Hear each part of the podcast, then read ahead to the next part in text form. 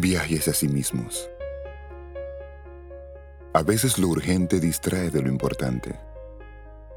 Casi siempre todos vivimos detrás de lo urgente, como si la vida transcurriera en una carrera de alegrías, satisfacciones y sinsabores, sin saber muy bien por qué. Entonces, cuando se llega a cierta edad, se tiene la sensación de que uno no es del todo dueño de su destino. Y lo somos. Sí, podemos serlo. Hay que prestar atención a lo más importante. No vivir de concatenar objetivos inmediatos. Pero vivimos en la época de la urgencia. Esto nos crea cierta insatisfacción y una sensación de vacío. En nuestras sociedades ricas, nos vamos creando cada vez más necesidades y todas insustanciales. Esto nos hace insatisfechos e incluso amargos.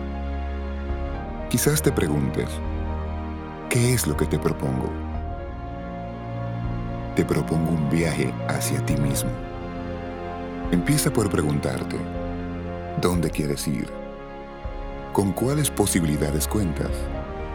¿Cómo eres? ¿Qué es lo que realmente te interesa?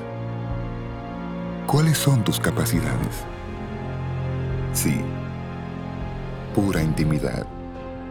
La intimidad es una actividad psicológica que desarrollamos exclusivamente con nosotros mismos.